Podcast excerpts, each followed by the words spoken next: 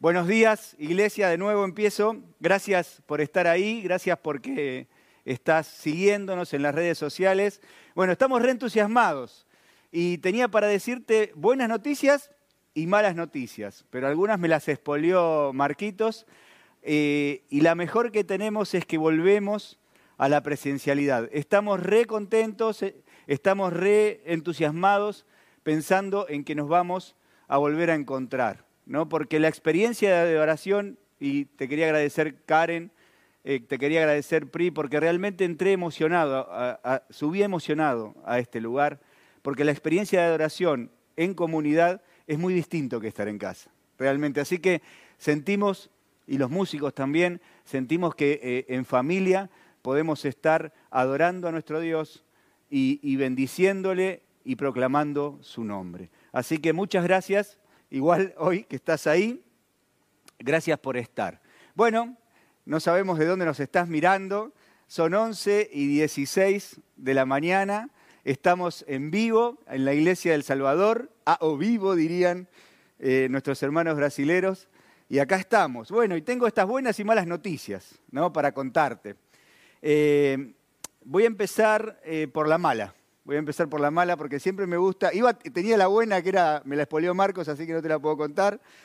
Y te voy a contar una mala. ¿no? en realidad no es tan mala, sino que son los pronósticos ¿no? que eh, tenemos de parte de los que saben, ¿no? de parte de los que eh, predicen lo que va a pasar en este año 2021.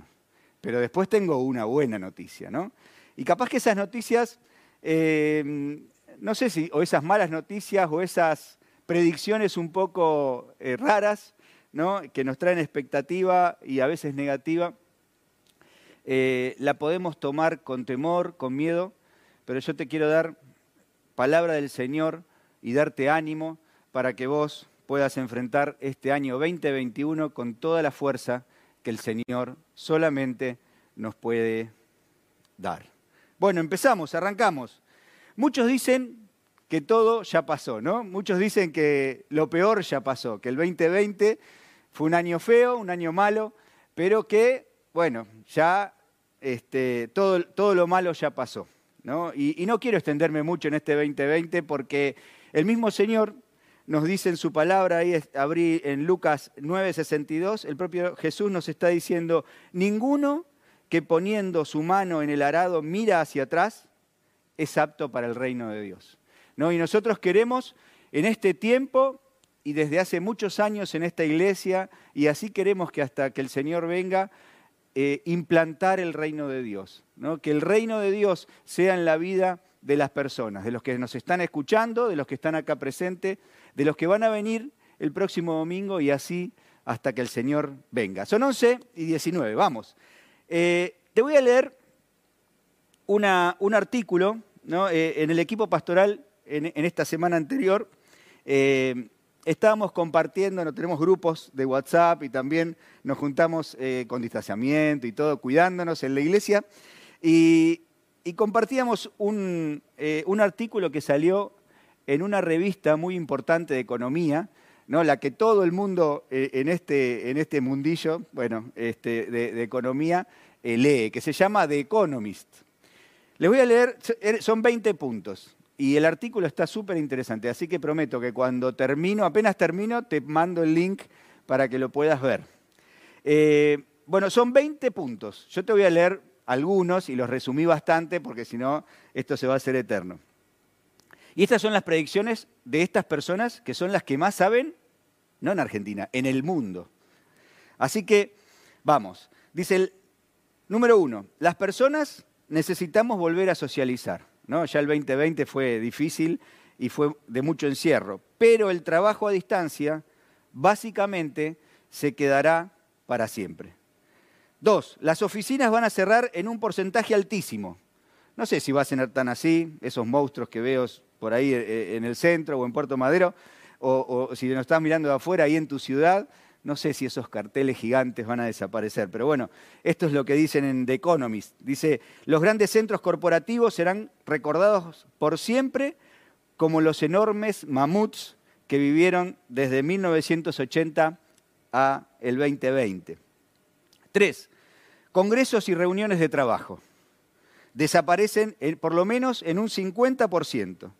Las llamadas se convierten en videollamadas. ¿no? Ya el teléfono prácticamente lo dejamos. Las reuniones, olvídate. Cuatro, las casas se vuelven más tecnológicas y adaptadas al trabajo diario. Muchas empresas se dedicarán también a solucionar las necesidades que tenemos en casa con esta, con esta nueva modalidad. Cinco, la productividad ya no depende de un jefe que te revisa. Va a haber sistemas que revisen tu productividad y tu trabajo online. Sexto, el manejo de los datos personales se vuelve más delicado. ¿no? Capaz que vas a empezar a pagar eh, e, esa red social que usas hoy o, ese almacén en la, nube de tus datos. ¿Por qué? Porque te quieren sacar datos y hoy la información va a pasar, va a, pasar a ser el, bien más importante que tenga la humanidad.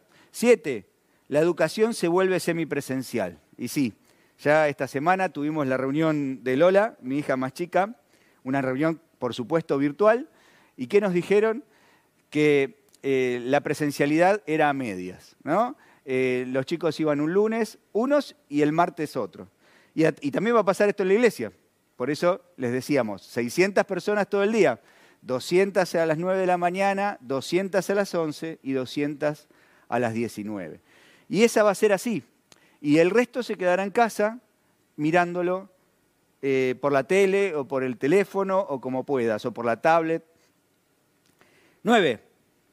8, perdón. El sistema médico se adapta a lo digital con tecnología a distancia. Lo mismo, ya me pasó. Quise sacar un turno un médico, me dice, no, primero al telefonito. Y bueno, estuve hablando con el tipo ahí por, teléfono. Eh, eh, bueno, no por teléfono, sino por videollamada. Y me diagnosticó por teléfono, sí. Papá, él es médico, podés diagnosticar por teléfono. Mi hermana Gaby también este, es la nueva modalidad. Eh, nueve, el comercio sigue creciendo, pero en línea. Ojo si tenés comercio, si tenés negocio, eh, que eh, esto es fundamental saberlo. El trabajo va a ser todo en línea. Si querés vender, tenés que hacerlo eh, en línea. Número 10, y este es el último que te digo, el mundo está viendo este año como un nuevo inicio. Mucho se está hablando de esto, ¿no? del reinicio, no sé si escucharon algo. Eh, que es como un renacimiento, como, como el volver a cosas eh, que hasta ahora no, estaban tan, tan implementadas. ¿no? Eh, la gente replantea sus metas personales, de trabajo, de salud, de dinero, e incluso las espirituales. Bueno, viste que no eran tan malas las noticias, era, era solo un pronóstico. La pregunta que hoy quiero hacerte, y que quiero hacerme a mí mismo y quiero contestar también con la Biblia, que es la palabra de Dios.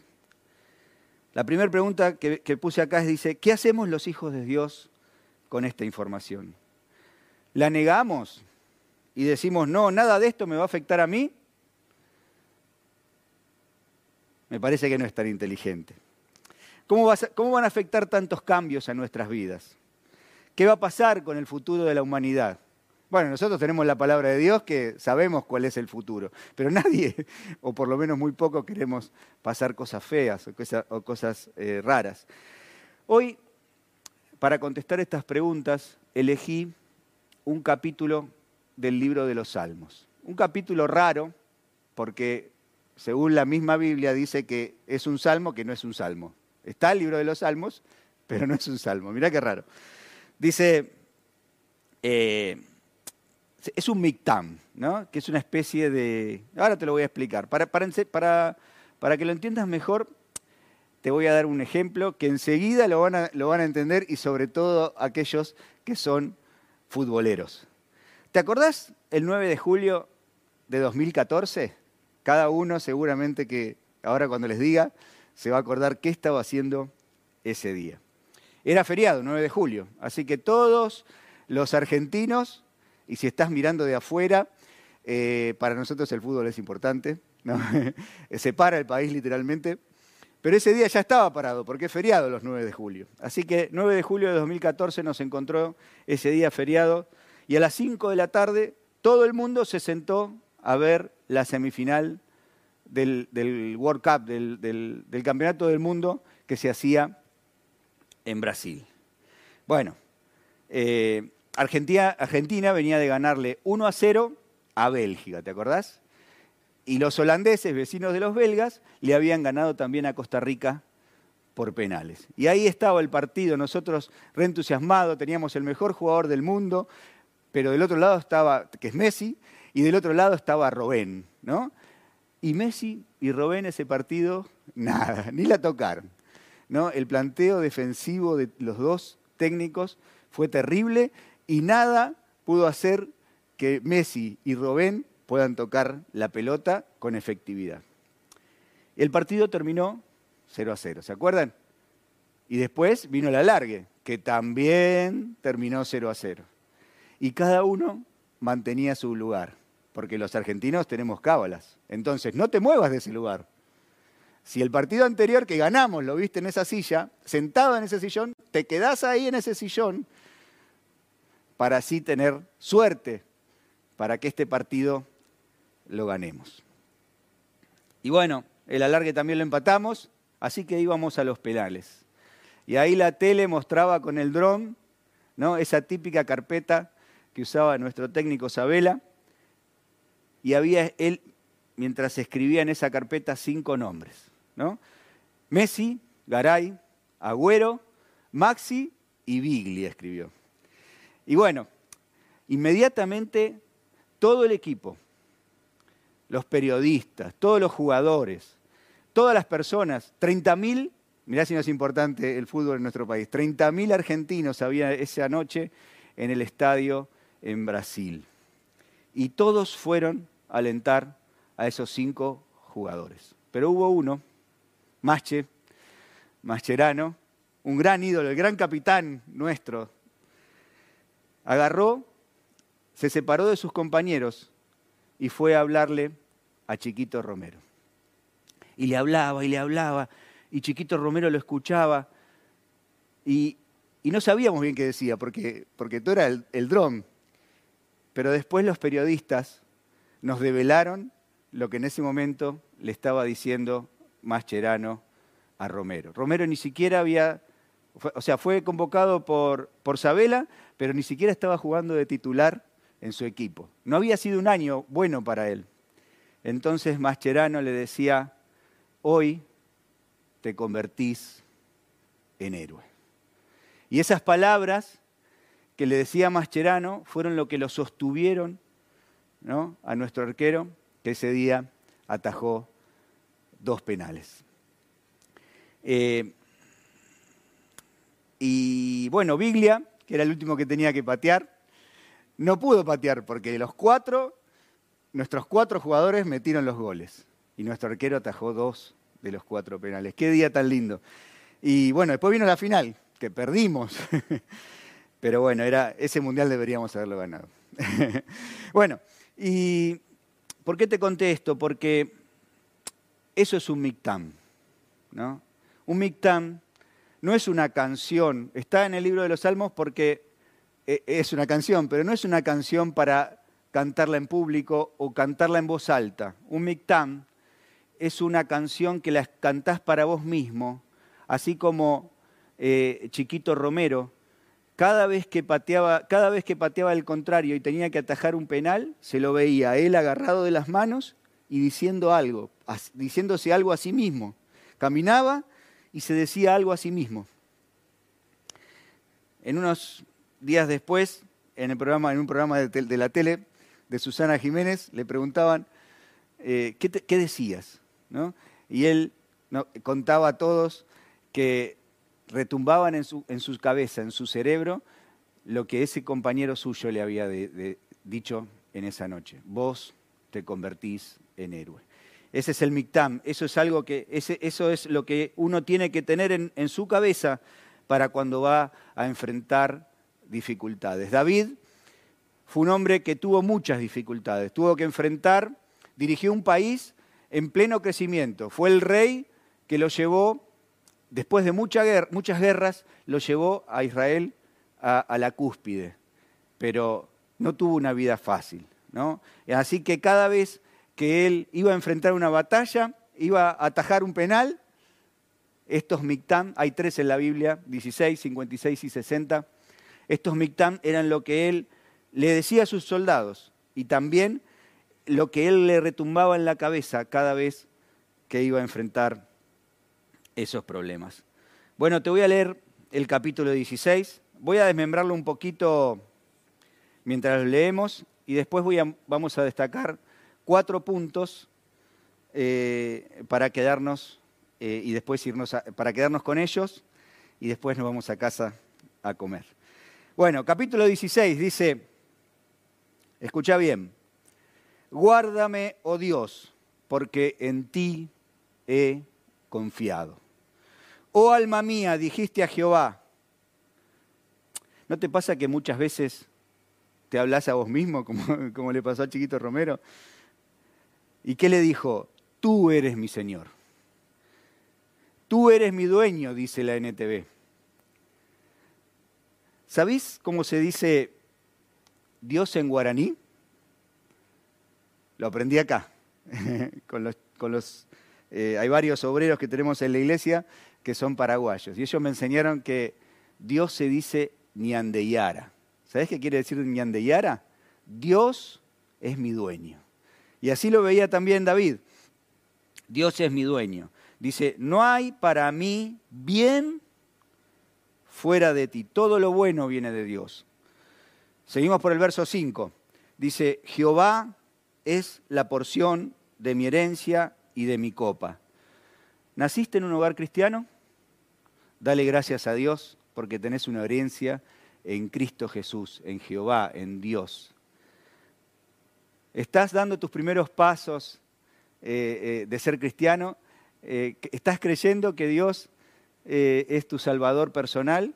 Bueno, dale gracias a Dios también, porque sos el primer eslabón de un montón, de un, montón de personas, de una cadena que tal vez te encuentres en los cielos, ¿no? y puedas disfrutar junto a ellos y digas, yo fui el primer escalón, el primer eslabón de todas estas personas que hoy están acá en el cielo. Y así él estaba feliz porque con su herencia, eh, nos dice acá David, dice, y este versículo es central, tú sustentas mi suerte. Hablamos al principio de los argentinos que somos cabuleros, decimos nosotros. Eh, son cábalas, son como cosas que hacemos para, o hacen, para llamar a la suerte, ¿no? Y la diferencia es que nuestra suerte, la suerte de los hijos de Dios, no está basada en el azar. Nuestra suerte está basada en Dios. Nuestra suerte está basada en Cristo Jesús, que como decía la primera canción, o la segunda, no me acuerdo, eh, tú fuiste verbo en el principio. Desde el principio estaba la persona que sustenta nuestra suerte. Dice, sigue el versículo 6, las cuerdas me cayeron en lugares deleitosos. Y acá se refiere a las cuerdas este, de los agrimensores, ¿no? Cuando entró el pueblo de Israel eh, eh, en, este, eh, en, la tierra prometida, dividieron con estas cuerdas, ¿no? Y a, cada tribu le tocó un lugar. Y él estaba feliz, ¿no? Del lugar que le había tocado habitar, ¿no? de la tribu de Judá. Y yo a veces pienso, ¿cuánto estamos en este tiempo hablando mal de nuestro país, del lugar donde Dios te puso a servir, cuánto menospreciamos el lugar donde Dios nos puso. Sin embargo, ese es el lugar que Dios eligió para tu vida. Tenemos que aprender a amarlo, tenemos que aprender a cuidarlo, tenemos que aprender a hablar bien de nuestro país y bien de nuestra ciudad, de este morón que tan lindo es para mí. Muchos me cargan por esto, pero para mí Morón es lindo porque es el lugar donde el Señor este, me puso a servir. Dice, y hermosa la heredad que me ha tocado, está feliz. Bendeciré a Jehová, sigue el versículo 7, otro versículo central dice, bendeciré a Jehová que me aconseja. Aún en las noches me enseña mi conciencia. Y Dios habla en distintas formas. Algunos le habla en forma audible, otros le habla por la palabra de Dios. A mí me pasa eso. Yo a veces tengo algún conflicto, alguna cosa que estoy dudando y voy a consultarlo a Dios y justo lo leo en la palabra. Otros sueñan, ¿no? Como le pasaba a David, evidentemente, porque acá dice, este, eh, dice, aún en las noches me enseña mi conciencia. Y el versículo 8 dice, a Jehová es puesto siempre delante de mí, porque está a mi diestra, no seré conmovido. Nada que suceda, nada que suceda puede conmoverte si tenés una relación con Dios y lo pones delante de ti. Dice el versículo 9, se alegró, por tanto, mi corazón, con todo lo que tenía. A veces no, parecería que no es tan tanto, ¿no? Una, una vida llena de dificultades, con hijos que, que, bueno, él no supo criar bien, pero también eh, que se le rebelaron, ¿no? Con un país en guerra. Pero él dice, se alegró por tanto mi corazón y se gozó mi alma, mi carne también reposará confiadamente. ¿No estás durmiendo bien de noche? Hay algunos problemas que hacen que pierdas eh, tu, tu tranquilidad. Llegás a casa y estás intranquilo, no puedes hablar con tus hijos. Tal vez te esté pasando que hayas perdido la centralidad de Cristo y de Dios en tu vida. Ponerlo por delante va a hacer que puedas dormir bien, dice esta palabra. Y por último, eh, ah, no, el, 10 dice, porque no dejarás mi alma en el Seol. ¿no? ¿Cuánto hay para escribir de esto? Dios mío, hay tanta teología junta acá que no sé cómo vamos a hacer para resumir todo, pero dice, porque no dejarás mi alma en el Seol, ¿no? Eh, me mostrarás la senda de la vida. Eh, número uno, confiaba en una eternidad con Dios. Todavía no había venido Cristo, pero confiaba ya en una eternidad con Dios. Y número dos, confiaba en que Dios le guiará acá en la tierra. Tal vez te, querías, te tendría que hacer eso, esas dos preguntas ahora mismo, vos, en tu conciencia. ¿Estás seguro de tu eternidad? ¿Dónde vas a estar en tu eternidad? ¿Y estás seguro que Dios te va a guiar en estos días en la tierra? Por último dice, en tu presencia hay plenitud de gozo, delicias a tu diestra para siempre. ¿Eh? Amén, amén y amén. Fuerte palabra la que tenemos hoy para meditar. Voy a orar, Señor, Padre, tu palabra es verdad. Gracias, Señor, porque tu palabra es cierta, porque tu palabra eh, eh, nos, nos hace pensar. Dice que entra en nuestro corazón como espada de, dos filos. Gracias Espíritu Santo, te ruego que todo lo que diga ahora y de acá en adelante sirva para que las personas que estén escuchando puedan convencerse de lo que tienen que hacer. Te pido todo esto en el nombre del Señor Jesús. Amén. Bueno, el primer punto, rápidamente, son las 11.39. Nos quedan 20 minutos o 15 para terminar. Así que vamos a ir rápidamente con los cuatro puntos que tenemos para hoy, después de todo lo que te dije, ¿no? Pero bueno, eh, punto número uno, Dios solo quiere cosas buenas para tu vida. Dice el verso 2, no hay para mí bien fuera de ti. No podemos esperar cosas malas de Dios. Dice la palabra de Dios que Dios es amor. No es que Dios tiene amor, Dios en su esencia es amor, es puro amor. Es más, esa palabra no la conocemos fuera de Dios. Todos los otros amores, todas las palabras amores o amor, en todos los idiomas, ninguna iguala la palabra amor de Dios. ¿no? Dios es amor. Dios es el único proveedor de cosas buenas. Nada bueno puede estar fuera de Dios. Él tiene el monopolio de este mercado. Él es el único que te puede dar lo bueno, lo correcto, lo que te conviene. Así que este 2021 puede tener predicciones negativas. O tal vez no fueron tan negativas cuando las escuchabas, pero tantos cambios y tantas cosas nuevas seguramente que te puede intrigar.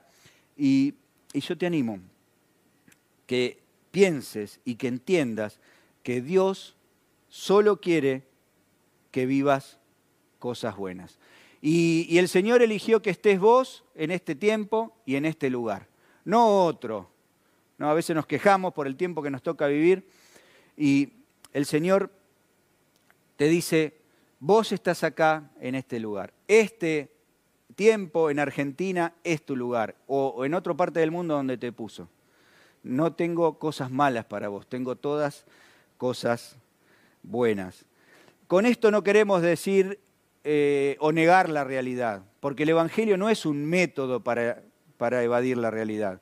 El Evangelio es un método para transformar la realidad o para ver cómo nosotros podemos vivir esa realidad. A veces un poco complicada o a veces con tantos cambios. Eh, tampoco creemos que, sea el Evangelio una palabra eh, sacada de contexto donde por repetir y repetir, como ahora está de moda decir, decilo, decilo, decilo, decilo, decilo, que, que va a pasar. No, tampoco es eso. No, requiere decisiones, requiere cosas que tenemos que hacer. Dios tiene lo mejor para vos, pero vos también tenés que hacer, consultarlo y hacer lo que, lo que Él quiere. Eh, así que Dios no es un genio que está dentro de la lámpara y que lo frotamos para pedirle los deseos de nuestros corazones, y que Él los, supla, ¿no? como si fuera un, este, un, genio. Y tampoco creemos que la Biblia se trate de sacar eh, eh, de, una palabra de contexto y decirla y decirla, decirla como recién eh, decíamos. Mirá lo que dice el libro de Hebreos, en el capítulo 11, versículo 6, dice, pero sin fe es imposible agradar a Dios, porque es necesario que el que se acerca a Dios crea que le hay y que Él es galardonador de los que le buscan. Hay dos condiciones acá que quiero que prestes mucha atención. ¿no? La primera es que vos tenés que creer, si querés, que Dios te ayude ¿no? y, y, crees que, que Dios te dé cosas buenas, primero tenés que creer que Él existe. ¿no? Nadie puede eh, eh, pedirle cosas a Dios y dice Dios no existe. ¿no? Y, la segunda es creer, que Dios es galardonador, ¿no? que Él te va a premiar lo que vos haces eh, por obediencia a lo, que él te, perdón, a lo que Él te pide. Dice Romanos, el autor de Romanos dice que el Evangelio es creer esperanza contra esperanza, ¿no? porque siempre hay una esperanza. La esperanza puede ser positiva, y esa nos gusta, o puede ser negativa, pero siempre hay una, esperanza. ¿no? Pero ante la esperanza negativa, nosotros tenemos una esperanza mayor. ¿Y en qué basamos esa esperanza? En Jesucristo, que es nuestro único y suficiente Salvador. Dice acá eh, eh, este, este, este, bosquejo que yo armé, eh, no tenemos que negar las predicciones de Economist, pero tampoco tenemos que preocuparnos demasiado por lo que ellas dicen. Eh, me acuerdo que cuando era chico había un programa, hace mil años, ¿no? Esto va a delatar mi edad, pero bueno, había un programa que llamaba Titanes en el Ring. Y mi mamá, que era profeta, saludos mamá, este, resulta que peleaba la momia negra y la momia blanca. Y yo estaba re preocupado. Y mi vieja me dice, no, no te preocupes porque va a ganar la momia blanca, seguro. Pero yo estaba preocupado. ¿no? Eh, y, así a veces nos pasa, ¿no? O ahora más reciente está Batman versus Superman, y siempre hay en esas películas ¿no? lo bueno y lo malo. ¿no? Eh, y nosotros como cristianos, eh, la verdad, mucho no importa lo que tengas que vivir. La verdad, esa es la verdad porque tu suerte no está sustentada en el azar. Dios quiere que estés acá y Dios quiso que vos pases este tiempo. Así que tenemos una esperanza, que es la, mala, y tenemos otra esperanza, que es la que tenemos en Cristo. Punto dos, Dios es tu mejor consejero. Dice este, el versículo 7, dice, bendeciré a Jehová que me aconseja, aún en las noches me enseña mi conciencia. En el punto 1 habíamos dicho que, eh, que Dios quiere cosas, siempre quiere cosas buenas para nuestras vidas, ¿no? Eh, pero yo eh, pienso que también no queremos quedarnos solamente con una teoría o con esto sin darle sentido, ¿no? Sin darle sentido a lo que decimos, porque vos me decís, bueno, está bien Marcos, el Señor eh, quiere algo bueno para, para, mi vida, pero ¿cómo hago? ¿Qué hago? Porque la verdad que lo que me está pasando es horrible. Entonces no queremos solamente quedarnos con estas palabras un poco, eh, si no las estás viviendo vacías. ¿no? Yo le, llamo a eso el Evangelio del lunes te querés matar. ¿no? Palabras que son, dale, vamos, que vos podés, que vos estás, que vos eh, vas a poder con esto, que vos porque sos esto. Y el lunes te querés matar porque vas al laburo y el jefe te, reta, llegas a tu casa y te llevas mal con tus hijos, ni te hablan, vas a, llegás a la noche de laburar recansado y tu esposa te trata mal.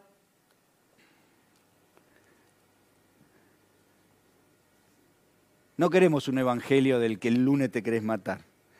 Queremos agregarle a esto el cómo hacer, ¿no? El cómo hacer para, eh, para que para tener cosas buenas de Dios. Y el cómo hacer es seguir sus consejos. ¿no? Eh, hay algunos ejemplos que yo pensé. Dice, por ejemplo, Señor, empecé un negocio, ¿no? Y esto es típico en el ser humano. El, ser humano eh, eh, tiende a, crear sus proyectos y después pedir la bendición de Dios. ¿no? Y es al revés esto. Nosotros tenemos que, viste que hay un dicho que dice, eh, el ser humano propone y Dios dispone, el hombre propone y Dios dispone. Eh, nosotros tenemos que proponer, pero el consejo de Dios necesitamos tomarlo de Él. Si nosotros nos mandamos a hacer las cosas sin pedir consejo de Dios, obviamente que nos puede, nos puede ir mal. Entonces, Señor, empecé este negocio y para tenerlo me endeudé, ¿no? y, y fulanito ahora le debo plata, y bueno, y re bien, todo bien, mientras el negocio va bien. Cuando el negocio va mal, ¿no? Decís, Señor, ahora le debo a fulano y, fulano me quiere cobrar y me está, eh, me está presionando y no puedo pagarle. Pero ¿sabes qué? Hay un proverbio que está en el capítulo 22, versículo 3, que dice, el deudor es esclavo de su acreedor. Así que ese es el consejo de Dios. Si vos te endeudás, tenés que saber cómo pagarlo. Otro y este sí es, directamente de Jesús, y dice, nadie empieza una torre sin saber cuánto va a, gastar, en poder terminarla. Así que si, hubiésemos seguido el consejo de Dios para encargar este negocio, evidentemente no estaríamos en la situación. Otra te tiro. Señor, me puse de novio, me encanta esta chica, qué linda que es, estoy re enamorado, estoy, estoy re bien. Así que eh, me gustaba tanto que me puse de novio. ¿no? y, te pido que bendigas mi noviazgo. Bueno, no es así, ¿no? Eh, ¿Y para qué le voy a contar? A veces las cosas no salen tan bien como pensábamos. ¿Y por qué? Porque sustentamos la suerte nuestra, es decir, nos largamos a hacer las cosas y sustentamos nuestra suerte muchas veces en el azar, sin consultar previamente. Nos metemos de novio sin saber eh, quién es la persona. ¿no? Y avanzamos en eso, porque después no solo que estamos de novio, estamos más, más y más y más. Bueno, ¿para qué vamos a hablar de esto? Pero la cosa es que tiramos el dado a ver si, si nos cae con suerte o sin suerte. Adrián Toledo, mi amigo, es eh, pastor de los GD. ¿no? Le pusimos GD porque en esa edad de 18 a 25 años, ahora extendido un poco, eh, tomás las decisiones más grandes de tu vida, que son básicamente tres. ¿De qué vas a vivir el resto de tu vida? ¿Con quién vas a estar el resto de tu vida? ¿Y a qué Dios vas a seguir el resto de tu vida? Y a mí me pasa lo mismo pastoreando los matrimonios. Continuamente eh, los matrimonios y las familias están tomando decisiones. ¿Consultaste esas decisiones con Dios? Ese es el secreto eh, que tenemos los hijos de Dios para que las cosas nos vaya bien y para que eh, recibamos de Dios lo mejor. Punto 3. Los planes de Dios siempre son mejores que los nuestros. Y el versículo 5, acuérdense, central, dice, tú sustentas mi suerte. Hay dos frases que están ahora de moda. Esto vino para quedarse, ¿no? Y la nueva normalidad. Dos frases que ahora se escuchan un montón. Eh, la verdad, con tantos cambios, yo creo que no tiene tanto sentido luchar contra ellos, ¿no? ¿Por qué? Porque sabemos que tenemos un Dios que siempre hace las cosas mucho mejor de lo que nosotros pensamos. Para, para explicártelo, te voy a dar un ejemplo que me pasó en estos días. Hace unos meses, menos de dos, un mes, me llamó eh, el pastor José, ¿no? es el, pastor que está eh, en las iglesias de los pueblos originarios en el Bravo, y me dice, Marcos, eh, hay decisiones en el gobierno que nos están perjudicando y, y, bueno, se están uniendo pastores para hacer esto, para hacer el otro, para poner abogado, para no sé qué. ¿Y, qué hago, Marcos? ¿Me prendo en esta movida? Bueno, pensé ahí mientras me, estaba hablando y, oraba y le decía al Señor, ¿qué le digo? Y, le dije, mira, esas cosas que van a pasar, ¿las vas a lograr cambiar si presentás esa nota, si te gastás tanta plata, si te reunís con tanta gente? No, la verdad que no, me dijo José. Y bueno, entonces, ¿por qué toda esa plata, toda esa gente que convocás, toda esa unión entre iglesias, ¿por qué no la usamos para hacer una campaña? Y así hicieron la campaña, nuestros misioneros, y, lo mejor fue recibir la noticia, porque me llamó entusiasmado después, como a la semana, y me dice, Marcos, un montón de personas tenés que venir porque hay un montón de personas tienen que venir, convocar, traer, al pastor Javi, traerlo al pastor Emilio, traigan porque tenemos que, hay muchas personas que se convirtieron. ¿no? Siempre el Señor tiene cosas mejores eh, preparadas para nosotros. Hace unos 15 días eh, me llamó Sergio también y, Leo Zapata, que son eh, los fundadores de Fundación Maná. ¿no? de Fundación, perdón, Abrazo Argentina. Fundación Maná es la nuestra. Y siempre trabajamos en conjunto. Y él me cuenta que eh, el, director del colegio se le había roto al colegio el freezer. Así que enseguida eh, en el equipo pastoral ahí pusimos los mensajitos y dijimos, bueno, la iglesia compra el freezer. ¿no? Entonces lo llamo a Sergio, dice, bueno, entonces yo pago el viaje. Y ahí, la semana pasada, fuimos con el pastor Emilio y Sergio a El Bravo. Y nuestra expectativa era bautizar a 20 personas, 19, 20 personas.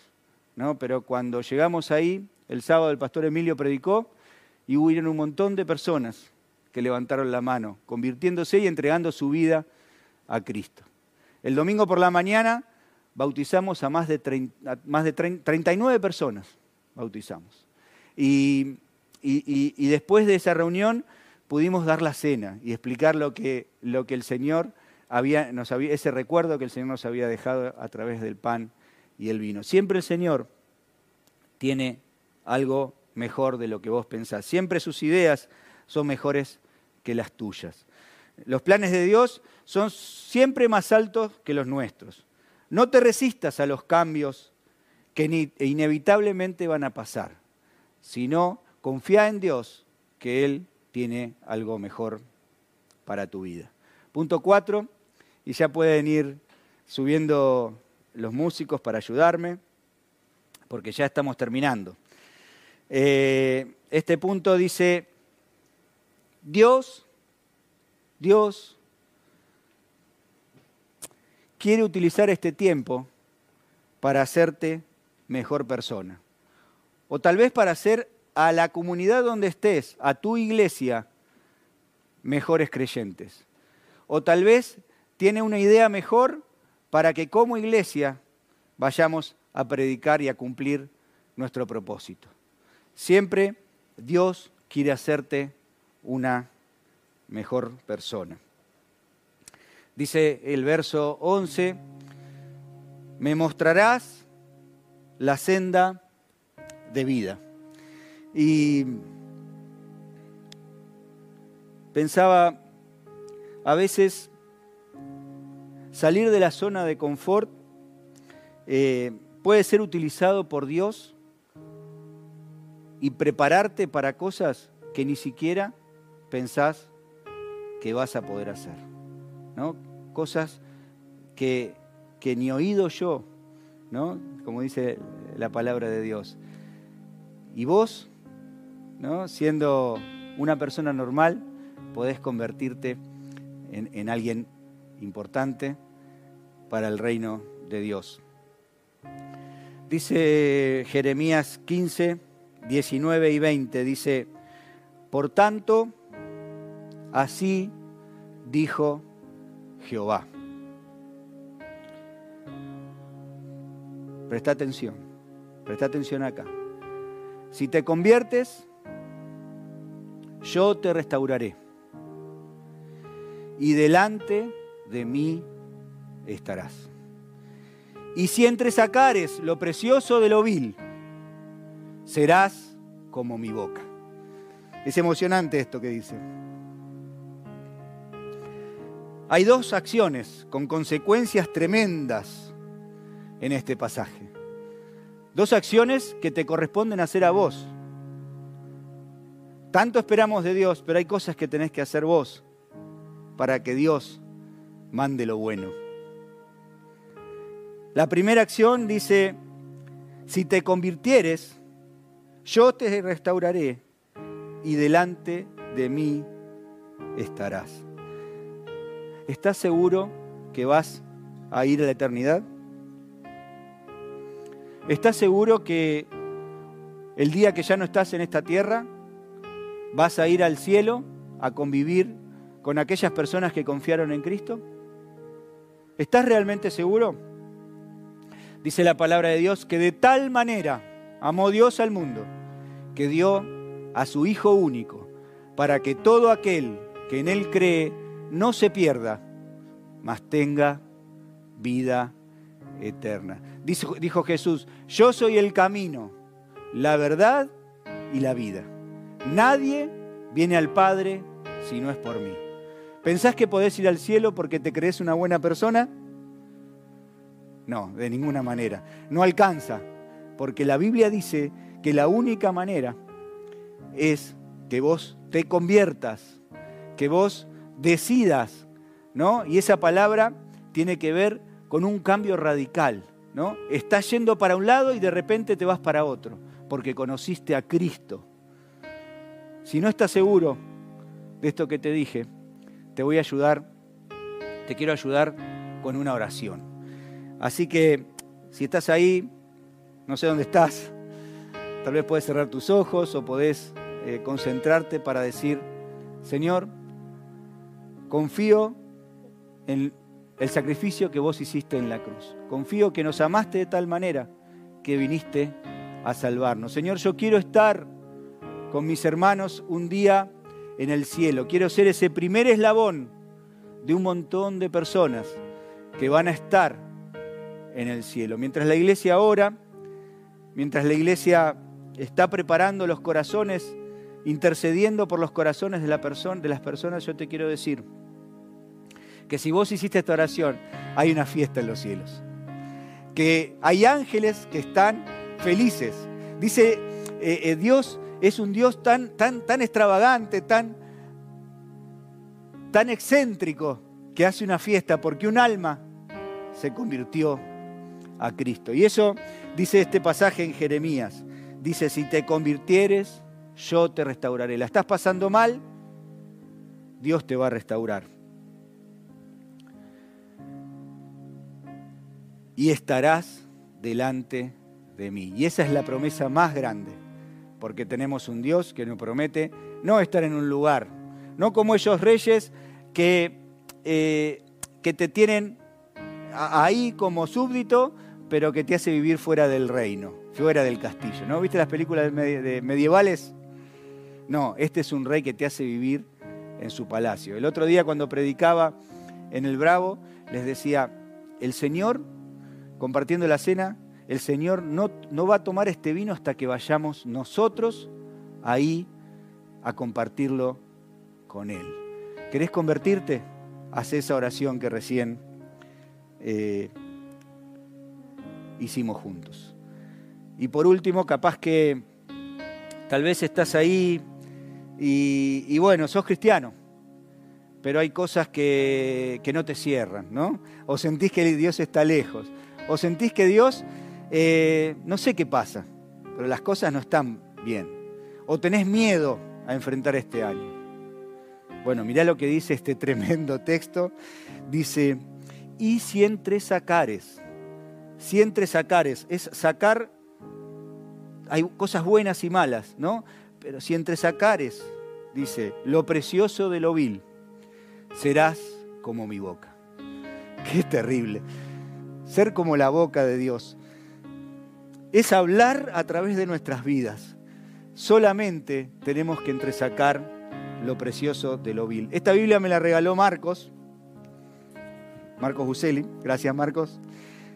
Y acá tiene un texto, dice, sed hacedores de la palabra y no tan solo o solamente oidores. ¿Por qué? Porque entresacando lo precioso de la vil, seremos como la boca del mismo Dios. ¿Aceptás ese desafío? Ahora mientras eh, cantamos esta canción, que es re linda, te pido que pienses en esto. Si no sos cristiano, si todavía no entregaste tu corazón a Cristo, entregalo ahora, con esa oración que hicimos antes. Pero si sos cristiano, te desafío a que entresaques lo precioso de lo vil para que seas como la misma boca de Dios. Vamos a cantar.